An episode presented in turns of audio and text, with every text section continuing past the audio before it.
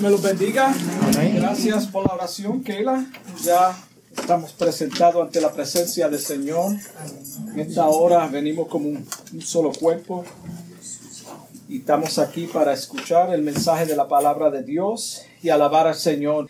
Y vamos rápidamente al libro de Apocalipsis, capítulo 2, versículo 1 al 7. Vamos a, a, a terminar el mensaje de la primera iglesia que es a Éfeso. Apocalipsis capítulo 2, versículo 1 al 7. Amén. La palabra de Dios lee en nombre del Padre, del Hijo y del Espíritu Santo.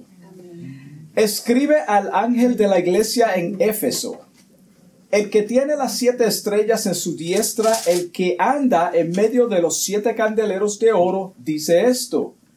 Yo conozco tus obras y tu arduo trabajo y paciencia, y que no puedes soportar a los malos, y has probado a los que se dicen ser apóstoles y no lo son, y los has hallado mentirosos, y has sufrido, has tenido paciencia, has trabajado arduamente por amor de mi nombre, y yo y no has desmayado.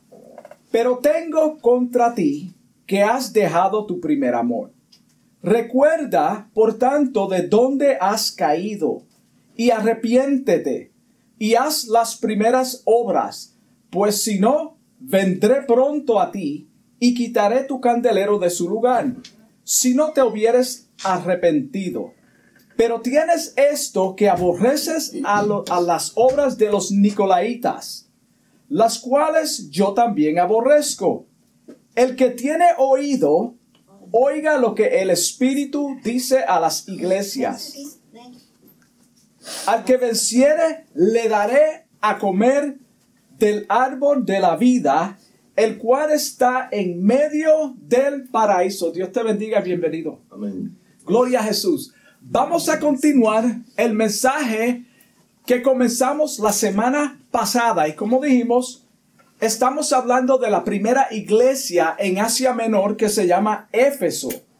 Y si tú te das cuenta de los versículos que hemos leído, primeramente menciona apóstoles y el mismo Señor, no Juan, el mismo Señor los describe como mentirosos. Es la palabra de Dios, no Juan. El segundo grupo que menciona son los Nicolaitas. Y vamos a ver qué estaba pasando aquí, quiénes eran estas personas. Primeramente, cuando el mensaje, el título del mensaje se titula Cuando perdemos el primer amor. Todos sabemos lo que es el amor. ¿Te acuerdas cuando estaba enamorada de José, José, Luis dice, ¿y tú? Gloria a Jesús. So, cuando una persona se convierte al Evangelio, lo primero que debemos de hacer es disipularlos en el conocimiento de la palabra de Dios para que abandonen las prácticas del pecado y no contaminen a los demás. Esto es lo primero que debemos de hacer cuando las personas inconversas vienen al Evangelio. Esto es lo que hacía la iglesia de Éfeso. La palabra de Dios es lo único, hermano. La palabra de Dios es lo único que puede borrar toda mentira y engaño de nuestras vidas. Nosotros poder, podemos constantemente repetirle a una persona una conducta o alguna conducta negativa o mala que tiene en su vida, puede ser que la persona corrija ficticiamente delante de ti, pero no puede cambiar su conducta a menos que sea la palabra de Dios. So, la palabra de Dios es lo único, lo único que puede cambiar el corazón del hombre. Te lo voy a probar Juan 8:32. Juan 8:32 dice, y conocerás la verdad. Y conocerá la, cuando dice y, ¿y de qué? Por una conducta mala. Después que tú conozcas la verdad, la verdad os hará libres. ¿Libres de qué? De la mala conducta, de los malos hábitos, de todas aquellas cosas que nos le agradan al Señor. De eso es lo que la palabra de Dios nos libra. También nos libra de toda mentira, de todo engaño, de falsedades que las personas están trayendo dentro del pueblo de Dios. So la palabra de Dios es lo único que corrige la mentira en el pueblo de Dios. Amén. Amén. Como pueblo de Dios, debemos amar a los pecadores y darles la bienvenida en nuestros medios. No podemos excluir a nadie, hermano siempre y cuando se ajusten a los criterios de la palabra de Dios en nuestros medios. Cuando sale por las puertas es otro, otra historia porque es su vida, es su conducta, no conocen al Señor. Como hijos, como, hijos de Dios, debemos, como dije, mostrar el amor hacia ellos. Como dijimos en la, primera parte de este mensaje, los que no estaban, una persona que profesa ser cristiana y no da frutos de digno de arrepentimiento no debe estar activa participando en medio de la congregación. Pueden escuchar el mensaje, pueden venir todas las veces que quieran, pero tomar parte activa en la congregación no debe ser permitido. Esto es lo que la iglesia de Éfeso enseñaba, lo que enseña la palabra de Dios. No son criterios de hombre de hoy en día. Te preguntas, ¿qué tiene todo esto que ver con la escritura que hemos leído? Acuérdate que es una continuación de lo que estábamos hablando. Por eso entramos en el mensaje de esta forma que todo, lo que tiene que ver es que todo esto, con, con lo que hemos leído, es que la iglesia de Éfeso estaba pendiente a este tipo de conducta en sus reuniones. Ellos estaban pendientes a todo este tipo de conducta. Por eso el Señor los elogia. Les da buena, una buena, una buena este, carta de, de, de de aprobación. Gloria a Dios. Una buena carta de aprobación. Porque ejercían el discernimiento. Ellos ejercían el discernimiento en la congregación o en sus reuniones. Inmediatamente ponían en práctica el discernimiento y ponían freno al descuido que trataba de entrar en la congregación. So inmediatamente ponías, ponían pare al desenfreno. Ellos ponían pare al desenfreno antes que se conviera un escándalo. Cuando nosotros no ponemos pare inmediatamente, a una conducta que no es correcta en el pueblo de Dios se convierte en un escándalo. Y cuando se convierte en un escándalo, se convierte en un caos. Y cuando hay un caos, el pueblo de Dios está en desenfreno, hermano. No hay orden, no hay discernimiento. Ausencia de discernimiento en el pueblo de Dios es la causa y esto es importante entenderlo, hermano. El, la ausencia del discernimiento en el pueblo de Dios es la causa del libertinaje y la mundanalidad en nuestros medios. Y no vamos a entrar en lo que es la mundanalidad. No es lo que muchas personas piensan. Cuando no hay palabra de Dios, el pueblo perece. Cuando no se predica la palabra de Dios tal y como está escrita, sin quitarle, sin añadirle, sin imponer mi propia opinión, hermano, estamos fuera de la palabra de Dios. El Señor le dice al pueblo de Israel, mira cómo le dice al pueblo de Israel en Oseas 4:6. Oseas 4:6, el Señor le dice, mi pueblo fue destruido porque le faltó conocimiento. ¿Conocimiento de qué? De las escrituras. Conocimiento que los llegaba o los los acercaba a Jehová Dios. Ellos no querían saber nada de la palabra de Dios, por tanto no tenían conocimiento. Si tú no tienes conocimiento de la palabra de Dios, tú no sabes quién es Dios. Tú podrás tener en tu imaginación una imaginación de quién es Dios, pero el pueblo de Dios, el Señor le dice en la antigüedad que no se hicieran imágenes de Dios, porque tú no tienes una idea de quién es Dios. ¿Qué imagen te va a hacer si tú no conoces a Dios? Dios es espíritu. Por cuanto desechaste el conocimiento, ahí está la respuesta. Mi pueblo perece porque le faltó conocimiento. ¿Por qué le faltó conocimiento? Por cuanto desechaste el conocimiento. Yo te echaré del sacerdocio. Y esto ahora para, para el pueblo judío. Y porque olvidaste la ley de tu Dios, también yo me olvidaré de tus hijos. Cuando están hablando de los hijos, son las generaciones. Las que van a venir por cuanto ellos no están siendo educados en la palabra de Dios, no van a conocer a Dios.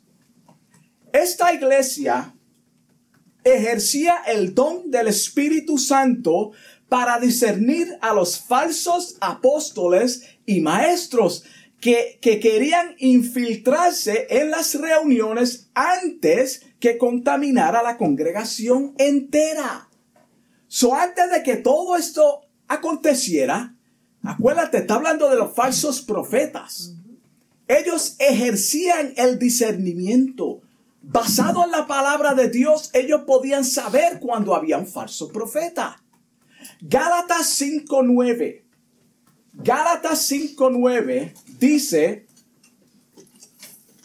un poco de levadura leuda toda la masa. No mucha levadura, un poco de levadura. Solamente con eso no es nada. El eso no es nada se convierte en un gran error dentro del pueblo de Dios cuando no se corría, porque el eso no es nada contamina a la demás congregación, al pueblo de Dios. Por eso tenemos que poner freno inmediatamente. Si los cristianos de hoy nos mantuviéramos en la palabra de Dios y permaneciéramos y permitiéramos, perdón, que sea el Espíritu Santo quien nos dirija no fuéramos engañados tan fácilmente. No fuéramos engañados. porque Porque todo, todo lo juzgamos a través de la palabra de Dios. Lo que sale de tu boca tiene que ir de acuerdo a lo que dice la palabra de Dios. Si no lo dice la palabra de Dios, hay dos asuntos aquí. Puede ser una opinión tuya o puede ser una falsedad. Hay una diferencia. Una opinión puede ser buena. Tú puedes coger un buen consejo de una persona que no sea bíblico. No está mal. No es nada malo. Pero cuando tú tratas o tratamos de implementar algo y decir que la palabra de Dios dice esto cuando no lo dice, hermano, somos mentirosos. Somos engañados porque hemos perdido el primer amor. Somos engañados porque hemos perdido el primer amor. Ya no escudriñamos la palabra de Dios como antes. No la escudriñamos. Como que no nos importa, olvídate de eso. Estamos viviendo en otra generación. Ahora todo es tecnología. Hermano, eso era para mi abuelo, mi abuela. Eso era para antes, hermano. Estamos en el siglo XXI. You have to catch up. Tú tienes que, que avanzar con los tiempos. Mira cómo dice Mateo en Mateo 7:15 para los que lo, lo, puedan leer en su casa. Dice, guardaos de los falsos profetas que vienen a vosotros con vestido de ovejas, pero por dentro son lobos rapaces. El 16, por sus frutos los conoceréis. Por sus frutos lo conoceréis. Eso es otro mensaje completo que se puede predicar, una campaña sobre eso. La iglesia de Éfeso había pasado por momentos difíciles, hermano. El Señor lo dice en, en los primeros versículos. Pero los líderes y miembros se mantuvieron firmes en la doctrina porque amaban al Señor. Y Él lo dice, yo conozco. En todas estas cartas, el Señor está diciendo, yo conozco. Yo conozco tus obras, yo conozco tu arte, tu trabajo, pero también conozco tu corazón. Lo que nadie ve, yo lo conozco. Y en este caso es que tú has dejado tu primer amor. Tú abandonaste las primeras obras. ¿Cuáles eran las primeras obras? Acuérdate cuando el Señor te sacó del mundo, Egipto te sacó de Faraón, de la esclavitud, como tú me amabas, como tú guardabas mis preceptos, mis mandamientos. El Señor les dice que Él conoce que han soportado pruebas y adversidades con paciencia. Hermano, esto no es fácil. Has soportado pruebas y adversidades con paciencia y habían trabajado de manera infatigable por amor a su nombre. Por amor a quién? A su nombre, a quien Él es aquel Dios que los sacó de Egipto, aquel Dios que proveyó maná, hermano, cuando tenían hambre, aquel Dios que los protegía de los enemigos, ese mismo Dios que permitió que ellos pasaran pruebas también, hermano. Cogemos lo bueno, pero no lo malo. Ese es el mismo Dios. El trabajo que hagamos para el Señor no es en vano. Él está al tanto de nuestros esfuerzos. Cada prueba que pasa un hermano en la fe, una persona que verdaderamente ama al Señor, no es en vano. El Señor lo permite porque hay un propósito. El amor de Dios está en el sufrimiento. Lamentablemente nosotros pensamos, ¿qué habrá hecho yo mal que el Señor me está castigando? El Señor no me quiere. Eso son mentiras. No te rindas, sigue trabajando aún en medio de las pruebas. Tú no estás trabajando o no estamos trabajando para que nos den palmadas en las espaldas. Este no es el propósito del Evangelio, porque el Evangelio desde el principio es sufrido. Es una persecución. Lo vemos con los apóstoles, con el mismo Jesucristo. ¿Acaso todo el mundo lo quería? Lo odiaban. Los mismos de la casa lo odiaban. Por eso fue puesto a muerte. Por eso los apóstoles fueron mártires. ¿Estaban acaso ellos haciendo mal? Seguro que no. Estaban predicando el Evangelio que transforma la mala conducta de las personas que no quieren ser transformados. Cuando tú predicas la palabra de Dios y tú tocas alguna llaga en el corazón de algún individuo, hermano, la persona se tiene que molestar o ajustarse a la palabra de Dios. La palabra tiene que hacer efecto. Por eso Jesucristo dijo que Él vino a ser piedra de tropiezo. ¿Qué es una piedra de tropiezo? Un obstáculo. Cuando tú tropiezas con una piedra, tú quieres moverla. ¿Cuál es el propósito de la piedra de tropiezo? Para que tú te des cuenta que hay algo malo en tu vida, hermano. Tú estás tropezando con la palabra de Dios porque no quieres ajustarte a los criterios del Señor. La iglesia de Éfeso se trató, en la iglesia de Éfeso se trató de infiltrar una secta conocida como los Nicolaitas esta secta estaba en medio, pero todavía no había contaminado hasta los primeros versículos, porque vemos que el Señor está dando una buena reputación de ellos. ¿Quiénes eran los Nicolaitas? Vamos a ver, los Nicolaitas proviene del griego Nico, que significa dominio.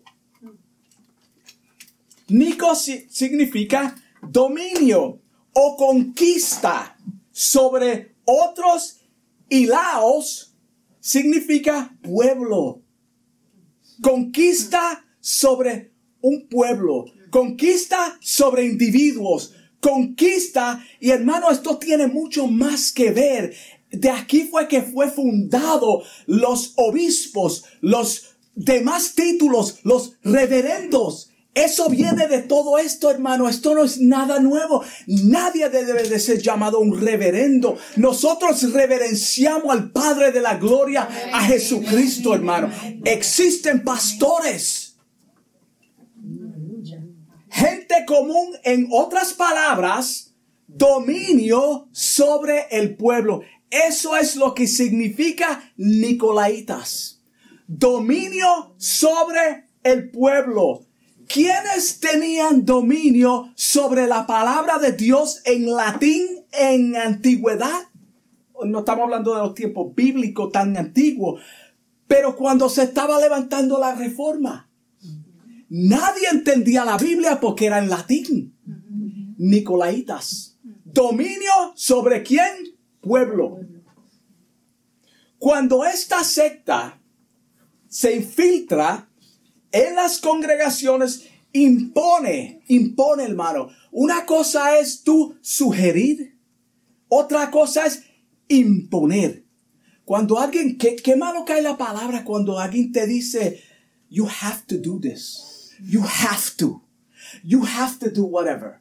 Tan malo que es cae esa palabra, hermano. Tú tienes que hacer esto. ¿Verdad que eso cae mal? Cuando una persona dice, no, tú tienes que hacer esto. Hermano, yo no tengo que hacer nada. Lo que yo tengo que hacer es quedarme de color blanco de mi piel y morir y llegar a la vejez si el Señor no viene antes. Eso es lo que yo tengo que hacer. Tú tienes la libertad para hacer lo que tú quieras. So, nadie puede, puede imponer en tu vida que tú tienes que hacer. Esto es lo que hacen los Nicolaitas. So ellos imponían dogmas sobre el pueblo y tomaban un absoluto control de los demás. Esto es legalismo hoy en día. Y no vamos a entrar ahí. Aunque no hay evidencia para apoyar la idea de que un diácono a principios de la iglesia llamado Nicolás fue el que inició esta secta de los Nicolaitas era un hombre que fue elegido para una tarea especial. Junto a Esteban, uno de los siete hombres de buena reputación, lleno del Espíritu Santo y sabiduría. Esto lo podemos leer en el libro de los Hechos, capítulo 6, versículo 5. No es una cosa que yo me inventé.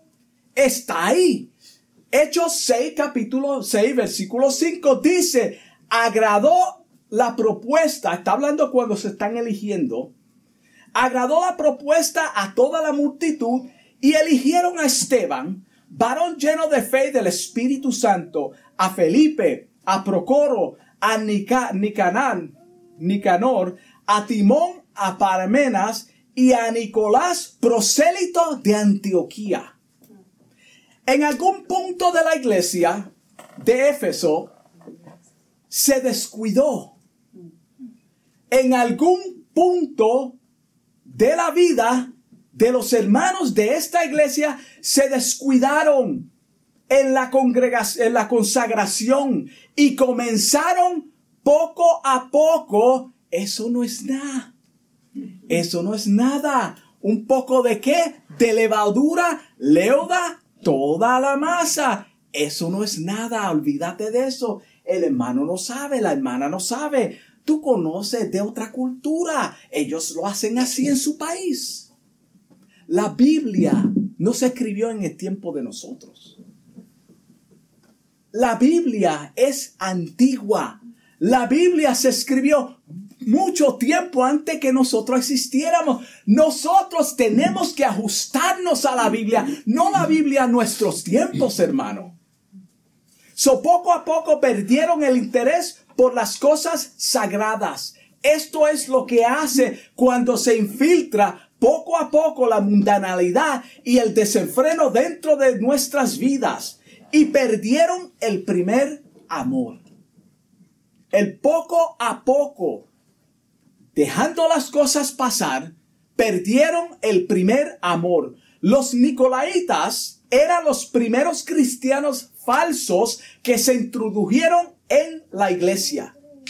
Durante el transcurso del tiempo, ellos contaminaron contaminaron al pueblo de Dios, contaminaron a los demás con comidas sacrificadas a dioses paganos.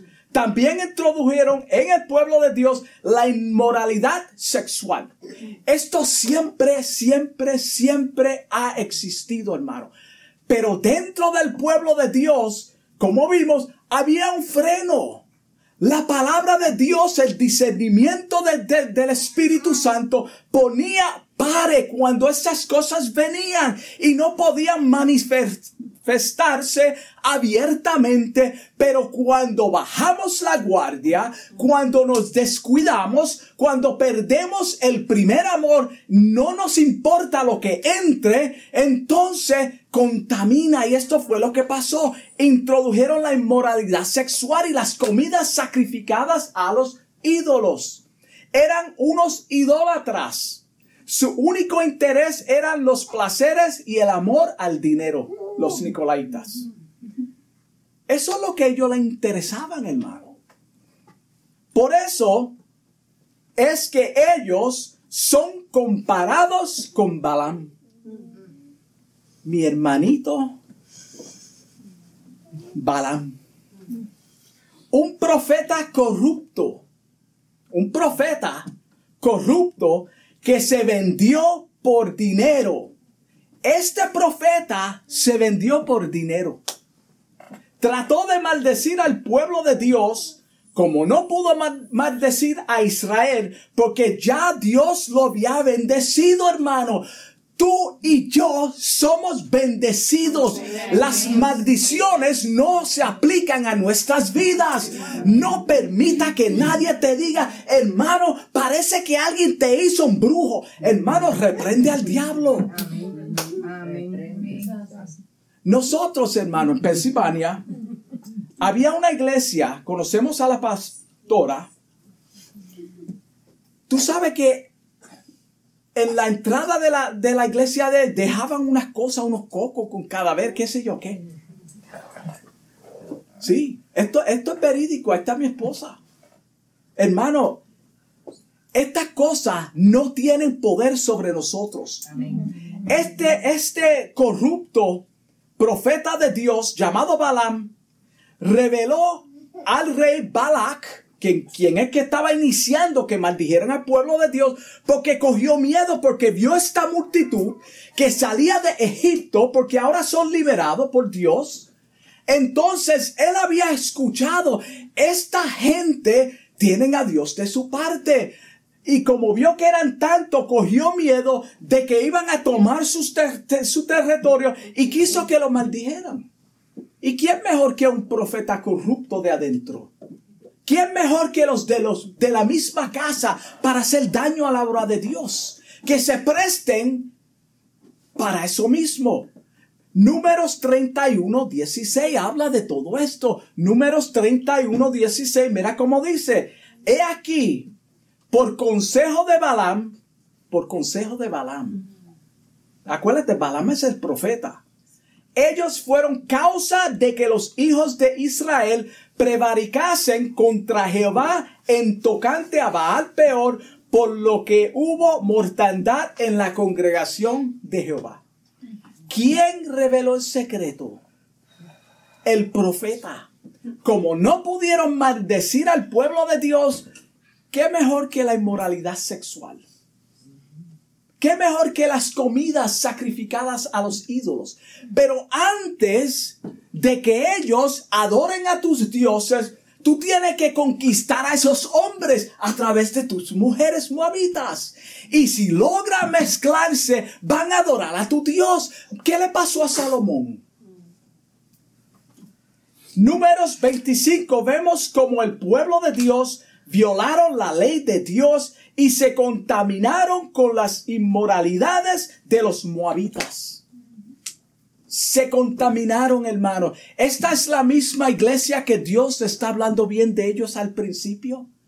No es que comience bien, es que tú te mantengas en la integridad de la palabra de Dios toda tu vida. Hermano, esto no es un, un, un, un of the moment. Perdona que yo tengo a veces problema con, con las palabras en español. Esto no es un deseo que sucede de momento como algunos que de momento están aquí espiritualmente y están en un supuesto primer amor, pero a los dos o tres días, dos o tres años están en el mundo. Esto no funciona de esta forma, hermano.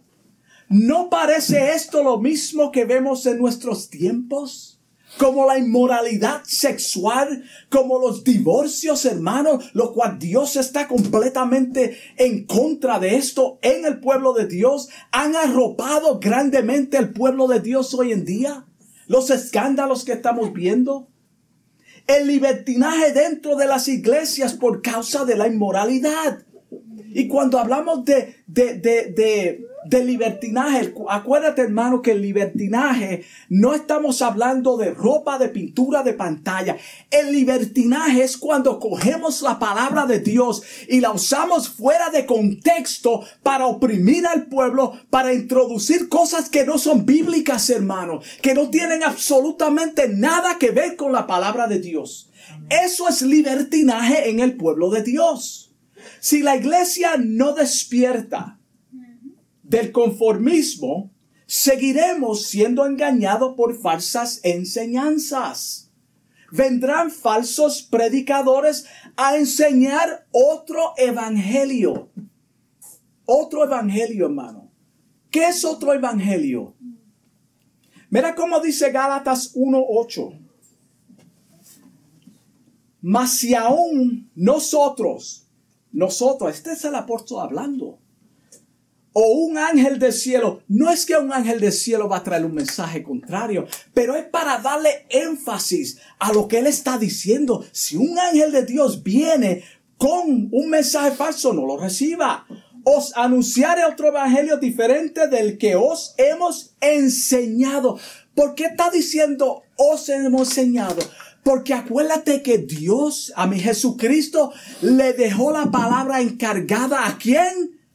A los apóstoles. Por, eso vamos a entrar ahorita a ver quiénes eran los apóstoles. La palabra de Dios, el edificio, la construcción del Evangelio fue fundada bajo la doctrina, las enseñanzas de quién? De los apóstoles. Se anatema.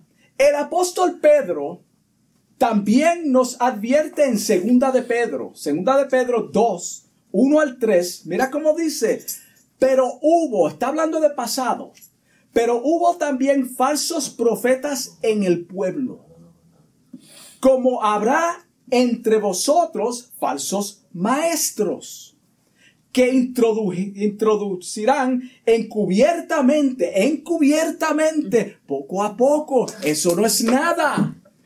Energías distorsionadas ¿Qué es algo distorsionada? Que no está bien. Cuando tú, distorsionas algo, tú le das un cambio, tú le das otro significado. Tú cambias la palabrería y tú lo usas para tu beneficio, lo cual es la doctrina de quién? De los Nicolaitas. Y aún negarán al Señor que los rescató, atrayendo sobre sí mismo destrucción repentina. Y muchos seguirán en sus disoluciones, por causa de los cuales el camino de la verdad será blasfemado. Y por avaricia harán mercadería de vosotros, y por avaricia harán mercadería, mercadería. Acuérdate, hablamos de las frituras en el pueblo, en las congregaciones cuando explotan al pueblo para sacarle dinero. Sobre tales ya de largo tiempo la condenación se tarda, no se tarda y su perdición no se duerme. Esto significa que Dios los va a juzgar. Él no se ha olvidado. Yo voy a terminar este mensaje, Gloria a Jesús. ¿Acaso no se está viendo esto? La mercadería en el Evangelio. Hermano, esto no es nada nuevo. Y no estamos criticando a todas las iglesias, hermano. No estamos, no estamos haciendo una crítica de todas las iglesias. Pero hay mercadería, no podemos negarlo, hermano. Como, como muchos lugares quieren explotar a los hermanos, hermanos, sacarle todo el dinero que tiene. Los nicolaitas profesaban ser ministros y servidores de Dios, pero, pero llevaban a la gente por mal camino. A pesar de las buenas cualidades de esta iglesia de Éfeso, vemos que el Señor les dice en Apocalipsis 2.4, pero tengo contra ti que has dejado tu primer amor. Ahí está la reprensión, hermano. Dios no pasa por alto ni pasará por alto nuestras malas costumbres, hermano. Por más que un padre ama a su hijo, no lo va a dejar en desenfreno o vivir una vida en desenfreno. Por más que te ame, por más que te quiera, te va a corregir, hermano. Eso no quiere decir que no te ama te está diciendo la verdad. El Señor le dice a esta iglesia todas las buenas cualidades, pero ahora te voy a decir cuál es tu problema. Tú has dejado tu primer amor. En algún punto se descuidaron, dejaron las buenas costumbres que los distinguía como pueblo de Dios. Ellos dejaron todas esas cosas. Durante todo el Nuevo Testamento sabemos que la iglesia es comparada con el matrimonio durante todo el Nuevo Testamento. Jesucristo comparó. Jesucristo, hermano. Y en el libro de Apocalipsis vemos como la novia se casa, que es la iglesia. Los casados sabemos por experiencia propia, o los que han tenido pareja, sabe, sabemos por experiencia propia que con el transcurso del tiempo, los, los transcurso de los años, pasa una etapa donde la relación nuestra con nuestra pareja se enfría. Esto es normal, hermano. Se enfría. Lo mismo sucede en nuestra relación con el Señor. Mientras pasan los años, ya no somos los mismos creyentes. Dejamos el primer amor. Cuando una persona se convierte de todo corazón que está en ese fuego, hermano, que no sabe cantar, pero quiere cantar. No sabe predicar, pero predica. Reparte tratado y se mete donde quiera, hermano. Ese es el primer amor. Pero durante el transcurso del tiempo ya esa persona no es así. Acuérdate que Pablo dice, cuando yo era niño actuaba como niño juzgaba como niño. Hay una etapa donde la persona va creciendo. No es que uno va a mantenerse siempre frío o alejado, sino que son diferentes etapas. Ya no consagramos nuestras vidas como lo hacíamos antes. Ya no vigilamos lo que antes vigilamos que entraba en nuestras reuniones. Ya no nos importa lo que entra en la congregación. Como que ya no nos importa que el mundo se mezcle con la iglesia. Después que yo esté salvo, olvídate de eso. Allá cada cual, Dios juzgará a cada cual. Eso no es la actitud del pueblo de Dios. No lo es, hermano. Estamos distanciándonos más y más de Él. El conformismo ha arropado nuestras vidas a tal punto que hemos perdido el discernimiento otras cosas están tomando prioridad en nuestras vidas. Siempre cuando dejamos una cosa la reemplazamos por otra.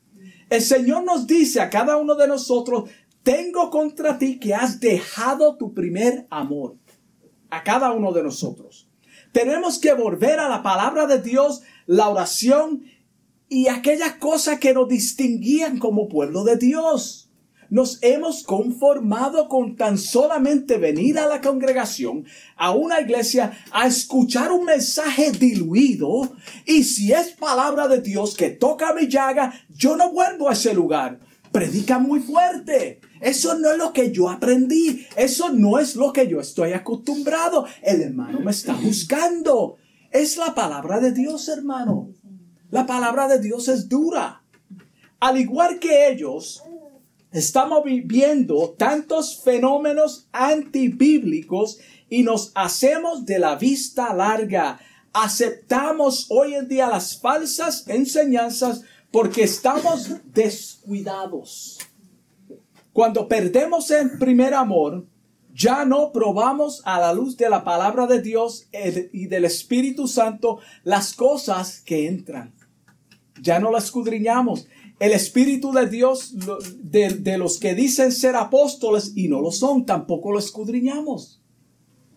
Y esto es, esto es impactante, hermano. Los requisitos bíblicos, estoy casi terminando, bíblicamente, estoy hablando de lo que enseña la Biblia. Los requisitos bíblicos de un verdadero apóstol, primeramente es haber sido testigo ocular de Cristo. ¿Quién hoy en día es testigo ocular de Cristo? Número dos, haber caminado con Él desde el principio. Haber caminado con Él desde el principio. Número tres, tener, tenía que haber visto a Cristo morir y resucitar de entre los muertos. Estos son los requisitos bíblicos de un apóstol. Y te lo voy a probar por la palabra de Dios. Número cuatro. Eran confirmados por señales y milagros. En el libro de Hechos, hermano, estamos viendo todas estas cualidades. Estos todos, todos estos requisitos. Cuando Efesios 4:11 y Primera de Corintios 12, 28 menciona los ministerios y habla de los apóstoles, en nuestros tiempos no es otra cosa que un misionero. Es un misionero, un misionero. El último y verdadero apóstol ocular registrado se llama el apóstol Pablo. ¿Dónde está eso en la Biblia? ¿Cómo sabemos esto? Primera de Corintios capítulo 15 versículo 8. Primera de Corintios capítulo 15 versículo 8. Mira cómo dice Pablo hablando. Y al último de todos, él está hablando de su ministerio y cómo Dios cogió a estos hombres. Y el último de todos, como un aborto, me apareció a mí. Y al último de todos, ¿de todos qué? los apóstoles. De todos los apóstoles. Si tú lees le, los, versículos antes del versículo 8, tú te das cuenta que está hablando del apostolado. Él está hablando del apostolado. So, está diciendo que yo fui el último como si fuera un abortivo. Un abortivo. Me apareció a mí. El 9. Porque soy el más pequeño de los apóstoles. Hermanos, estamos viendo falsos apóstoles o no? Lo dice la Biblia. Él es el último de los apóstoles, hermano, es Biblia. No estamos inventando esto. Los títulos que se dan hoy en día, hermano. Acuérdate que Jesucristo tiene por más alto honor al pastorado. Él dice, yo soy el buen pastor. Él no dice, yo soy el buen reverendo, yo soy el buen apóstol. No, yo he elegido apóstoles. Los nicolaitas de nuestro tiempo son los legalistas que se han apartado de las verdaderas enseñanzas de Dios. Ellos se mantienen dentro de las congregaciones, tomando absoluto control y dominio de los hermanos, hermanos, con distorsiones bíblicas volviéndose a sus, fábulas, a sus propias fábulas, diluyendo el Evangelio a su conveniencia, para ganar beneficios, aunque el rebaño se pierda. Verá cómo Jesús dijo en Mateo 7:16, con esto cierro, por sus frutos los conoceréis. Hermanos, hay esperanza para cada uno de nosotros no todo está perdido. El Señor nos ama con todas nuestras flaquezas y debilidades, hermano. Y nos ha dado la oportunidad de volver al primer amor. Nos dice, al igual que la iglesia de Éfeso, recuerda, recapacita, recapacita, hermano. Por tanto, ¿de dónde has caído? Cuando está hablando de caer, no está hablando de perder la salvación. Está hablando de una falta, hermano, que entró en tu vida. Tú caíste en una falta. Tú caíste en un error. Tú estás descuidado. Y arrepiéntete y haz las primeras obras pues si no, vendré pronto a ti y quitaré tu candelero de su lugar.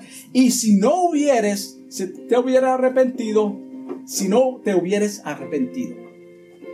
Hermanos, hagamos memoria de aquellos primeros momentos cuando nosotros conocimos al Señor.